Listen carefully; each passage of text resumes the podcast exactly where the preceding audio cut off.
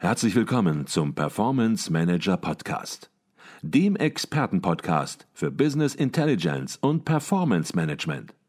Inspirationen, Know-how und Impulse für Controller und CFOs, die noch erfolgreicher sein wollen. Ihr heutiger Gastgeber Peter Blum.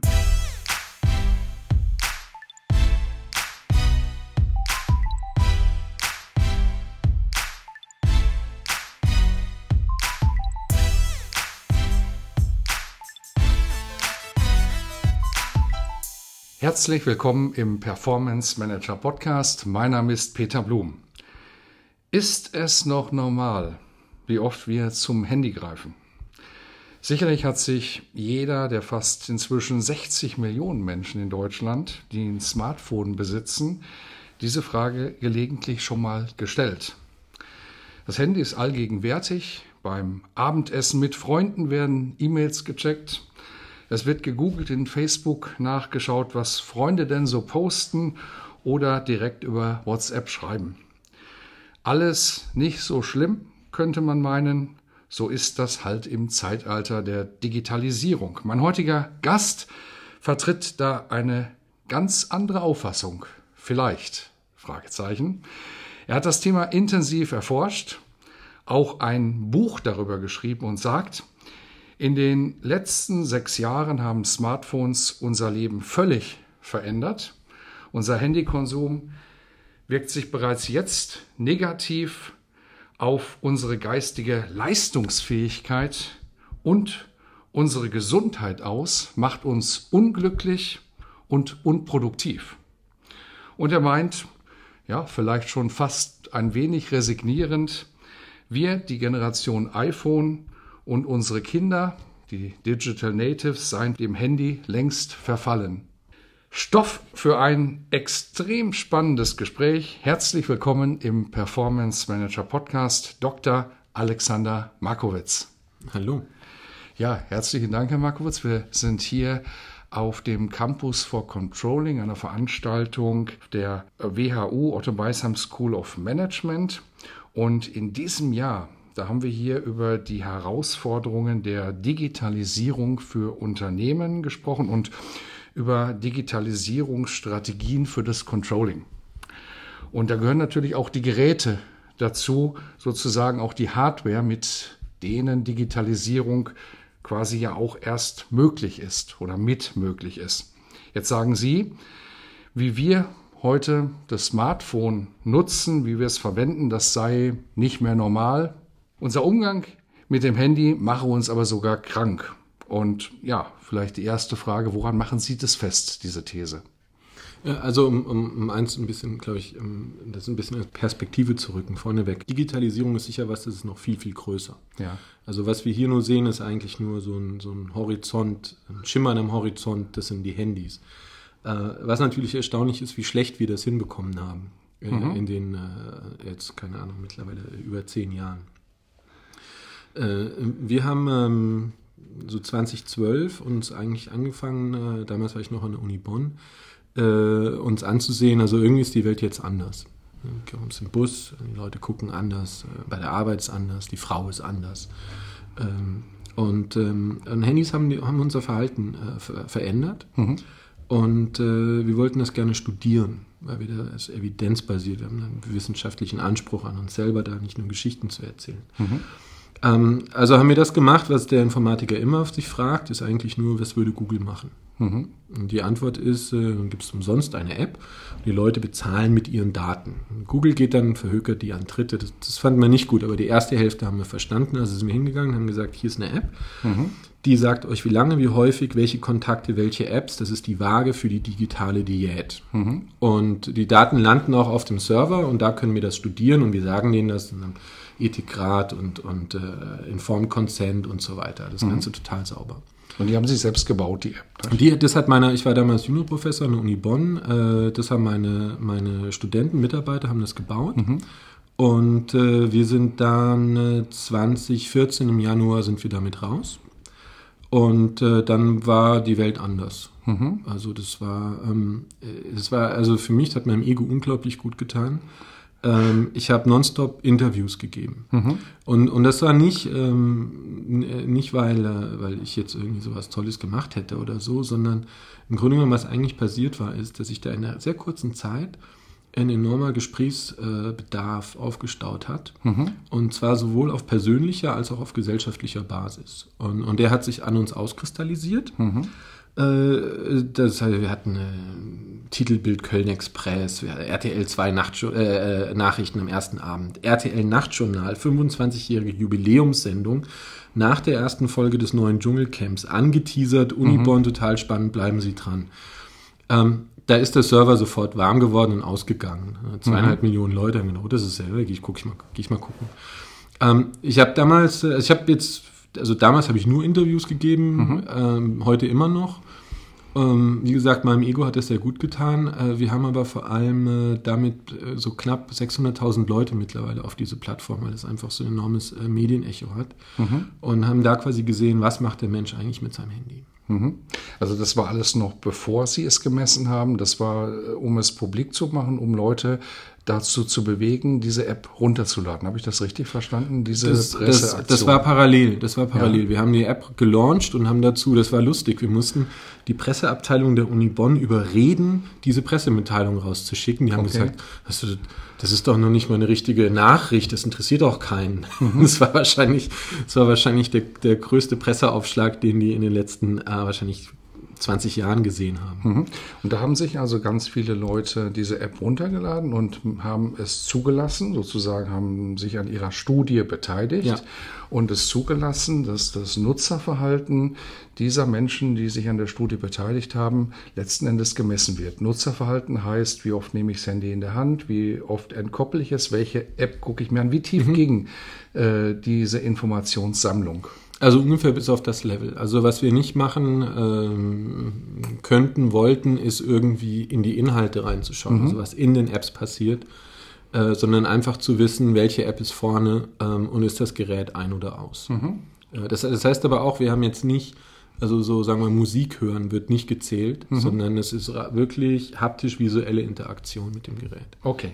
Und jetzt haben Sie ja beispielsweise gemessen, dass ein Mensch im Durchschnitt circa 2,5 Stunden am Tag, wenn ich es richtig gelesen habe, vor seinem Handy verbringt. Kinder, glaube ich, sogar noch ein bisschen länger, wo vielleicht dann mhm. man sagen muss, dass vielleicht sogar dann sogar noch bedenklicher, nämlich drei Stunden haben sie da gemessen. Jetzt klingt das natürlich auf der einen Seite nach viel Zeit. 2,5 Stunden, drei Stunden am Tag nur vor dem Handy ist eine Menge.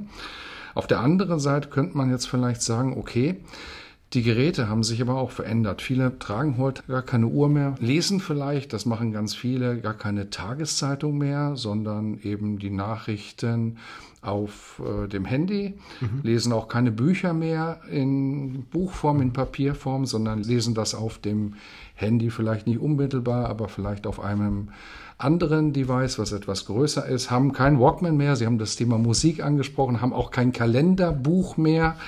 Ähm, wenn man das jetzt alles bedenkt, relativiert sich dann möglicherweise die Zeitwinner, weil einfach diese 2,5 Stunden schon immer da waren, nur auf verschiedene andere Geräte, auf unterschiedliche Hardware in der Vergangenheit verteilt war? Ähm, ja, ähm, also das erste war die Frage, also rein äh, subjektiv, gibt es da einen Leidensdruck? Mhm. Wenn Sie einen Leidensdruck haben, dann, dann ist da immer, dann ist schon was im Argen. So. Mhm. Und, und das war eigentlich sehr erstaunlich, als wir losgelaufen sind, äh, gerade für Deutschland, dass äh wir haben ganz viele Zuschriften bekommen, äh, mit ganz vielen Leuten geredet und erstaunlicherweise, die wollten nicht auf andere zeigen, sondern mhm. die wollten eigentlich über sich selber reden, sagen, ja, wenn, wenn ich ins Wohnzimmer komme und da ist meine vierjährige Tochter, wieso habe ich ein Problem, der Aufmerksamkeit zu schenken, wenn ich die Kiste in der Hand habe? Mhm. Äh, das heißt, also das heißt, dass das Problem haben wir jetzt nicht irgendwie erfunden oder so, sondern mhm. die Frage, ob das ein Problem ist, haben wir quasi einfach durch den medialen äh, Ansturm äh, im Grunde genommen äh, geklärt. Mhm. Ähm, da muss man auch insgesamt ein bisschen vorsichtig sein. Ich bin jetzt 42. Ähm, das ist immer so der, die Phase im Leben, wo man sich für die Krönung der Schöpfung hält. Äh, also quasi von der Eizelle, äh, vom Einzeller ähm, bis zum Affen und dann bis zu mir und nach mir kommen nur noch Idioten. Äh, und dann kommen dann Lesesucht und Fernsehsucht und so und so. Also es war immer eine Generation, die der nächsten Generation sagt, haltet mal ein bisschen Abstand, sodass wir hier das noch ein bisschen besser ähm, genießen können. Mhm. Und, und da hatte ich riesen Angst, ähm, da reinzutappen und, ähm, und auch zu moralisieren. Also mhm. das, das liegt mir auch, über, äh, liegt mir auch äh, gar nicht. Ähm, das heißt, wir haben, wir haben nie, nie versucht zu sagen, dass man auf, das ist eine gute App oder das ist eine schlechte App oder das ist äh, verwerflich, aber Lesen ist in Ordnung, aber das und das ist, Spielen ist nicht in Ordnung, sondern mhm. wir haben einfach versucht, zu, die, die, Struktur des Tages zu messen. Mhm. Ähm, und wie unabhängig von den Inhalten, die da drin, die da drin transportiert werden, um zu schauen, wie hat sich unser Alltag geändert. Mhm. Ja. Okay, das heißt also zu diesem Thema sind das verschiedene Geräte, lassen sich schlicht einfach gar keine Aussagen machen, weil sie es gar nicht gemessen haben. Man könnte es vermuten, dass es so ist, aber gemessen worden ist es nicht. Sie, Sie können, äh, wir können das schon messen. Wir sehen ja, welche Apps genutzt werden. Mhm. Ähm, äh, und das ist, das ist, das ist nie die Theaterkartenkauf-App, sondern mhm. das ist äh, ganz klar, das ist WhatsApp, Facebook, in, Instagram, mhm. Snapchat. Also. Mhm. Ähm, die Frage ist schon schwierig und eigentlich ist sie gar nicht so interessant. Mhm. Also wenn Sie sich so eine App anschauen wie E-Mail, ist das eine gute App oder eine schlechte App? Mhm. Also, hä? keine Ahnung, irgendwie ist E-Mail schon gut. Ja, wahrscheinlich. Aber dann sehen Sie Leute, die im Minutentakt ihr E-Mail-Konto checken, mhm. ob da irgendwas passiert. Und mhm. jetzt sagen sie, aha, jetzt ist es bedenklich. Und mhm. eigentlich genau da merken sie, dass mir der Inhalt wirklich egal sein kann, äh, sondern dass wir äh, stattdessen einfach über die, die Struktur des Tages reden müssen, mhm. die sich daraus ergibt. Okay, bleiben wir vielleicht beim Stichwort E-Mail, das Sie jetzt gerade angesprochen haben. Dann stellt sich ja auch die Frage, was bedeuten die Ergebnisse, und wir haben jetzt ganz wenige Ergebnisse nur angesprochen, jetzt für Unternehmen, aber vor allen Dingen auch natürlich für die Menschen, die in Unternehmen arbeiten. Wenn wir über das Thema E-Mail sprechen, da stelle ich inzwischen fest, ein Phänomen möglicherweise, dass manchmal die Reaktionsdauer mancher Menschen, auch im Business, auf eine E-Mail fast die eines Briefes per klassischer Post ab. Teilweise ja, wird schon überhaupt nicht mehr zeitnah auf E-Mails geantwortet vor lauter das, das digitaler ja Riesenrevolution, das wäre ja super. Vor laut, ja, deswegen frage ich, vor lauter digitaler Überlastung, Überforderung, Unorganisiertheit oder sagen Sie, und Sie haben es jetzt schon gesagt, hey, das wäre super, sagen Sie, das ist genau die richtige Reaktion, um sich selbst zu schützen? Also ich dachte eher, dass E-Mails immer kürzer werden und dass wir, dass es eigentlich so im fließenden Übergang zum Messenger wird. Ich schreibe eine zweizeilige E-Mail und bekomme innerhalb von wenigen Minuten eine zweizeilige E-Mail zurück. Mhm. Ähm, äh, wobei ich habe da keine Zahlen, also das könnte wahrscheinlich sogar mal also in einem Unternehmen könnte das mhm. mal jemand untersuchen, wie denn seine E-Mails im Unternehmen äh, verschickt werden was wir, glaube ich, sehen, also das, was aus unseren Studien im Grunde genommen rauskommt, das ist so eine äh, Fragmentierung des mhm. Alltages, quasi mhm. durch dauernde Unterbrechungen. Mhm. Äh, und ähm, die Frage ist, wie kommt man da raus? Äh, so, also wie kann man die Unterbrechung mhm. äh, quasi, äh, mhm. äh, wie kann man den Alltag wieder defragmentieren und in längere zusammenhängende Sinneinheiten überführen? Mhm. Und ähm, da landen sie bei zwei Punkten. Das sind sie selber also irgendwas checken zu müssen. Mhm. Äh, und das sind ihre Freunde und Kollegen, die ihnen irgendwas ins WhatsApp reinreichen, was mhm. jetzt bei ihnen pingt und sie bei dem unterbricht, was sie eigentlich gerade machen würden. Mhm. Und äh, tatsächlich, wenn wir da die Frequenz der Nachrichten, die wir uns äh, da zuschicken, irgendwie ein bisschen reduzieren würden und ähm, äh, längere, äh, kohärente Mails schreiben würden, anstatt da irgendwie Ping-Pong zu spielen, dann würden wir uns tatsächlich deutlich ähm, äh, deutlich entlasten gegenseitig. Okay. Ähm, bleiben wir noch kurz bei E-Mails. Bleibt jetzt wirklich bei E-Mails und nicht bei WhatsApp-Nachrichten, die vielleicht wirklich Ping-Pong äh, sehr, sehr häufig sind ähm, oder iMessage-Nachrichten, sondern E-Mails, die vielleicht auch kurz sind, aber die jetzt nicht unbedingt auf äh, Ping-Pong ausgelegt sind. Jetzt ist Kommunikation und gute Kommunikation, und das gerade im Vortrag gehört, für Sie natürlich auch ein Thema. Wie kann man Kommunikation auch effizient machen? Wie kann man sie gut machen, gut gestalten in der heutigen Zeit?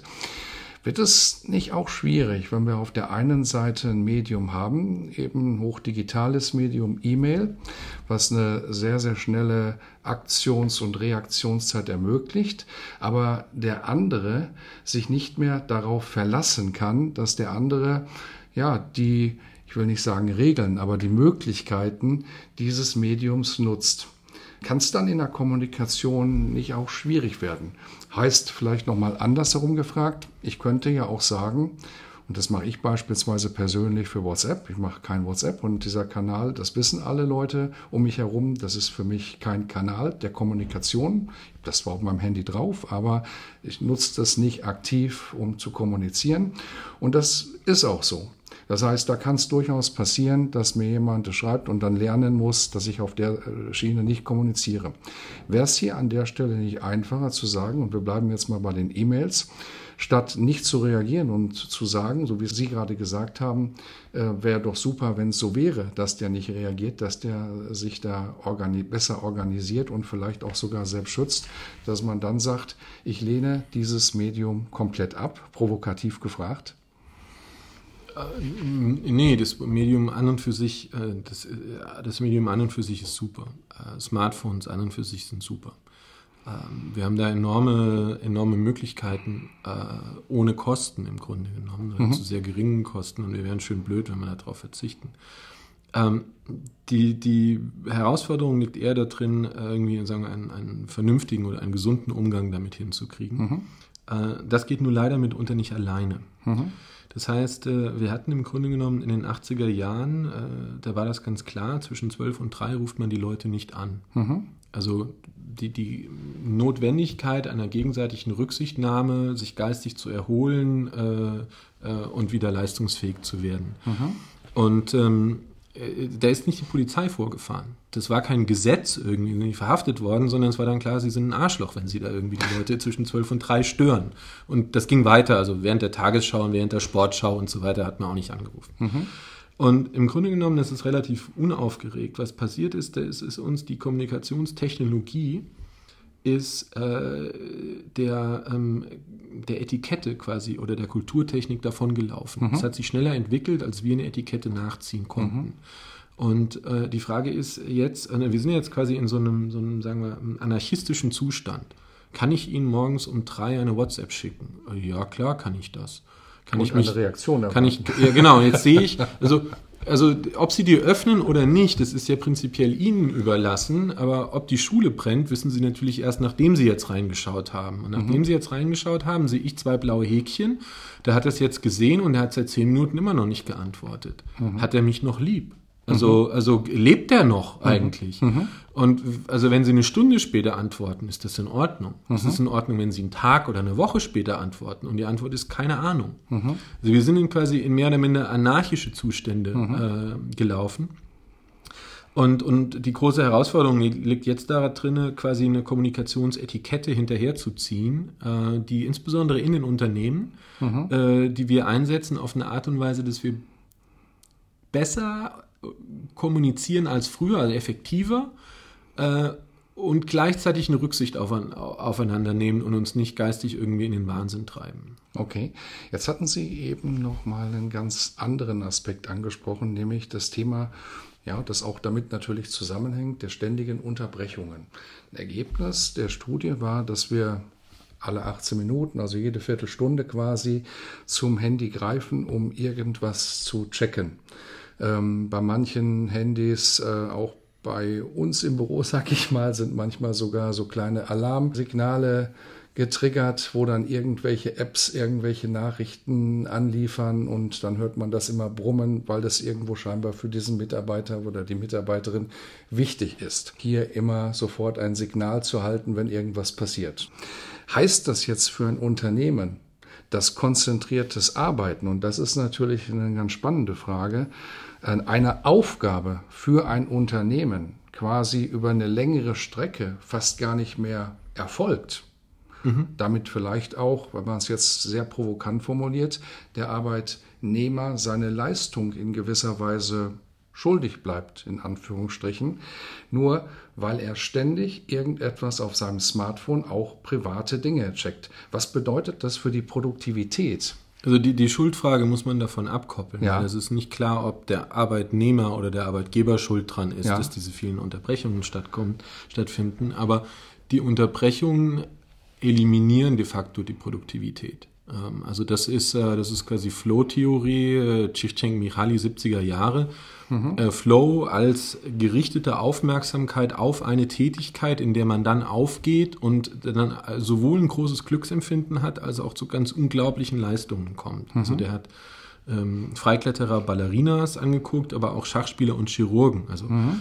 und ähm, im Grunde genommen, was jetzt passiert, ist, dass, dass sie es quasi nicht mehr schaffen, jemals in diesen Flow reinzukommen, weil kurz, wenn sie da versuchen einzutauchen und sie können den eigentlich schon riechen, sie sind kurz davor, jetzt in diesem Zustand anzulangen, katapultieren wir sie raus, indem irgendwas aus ihrem Handy piepst, da hat ihnen irgendjemand mhm. irgendeine Nachricht geschickt. Mhm. Oder sie haben selber was gecheckt, weil das Handy nur in Armlänge lag. Mhm.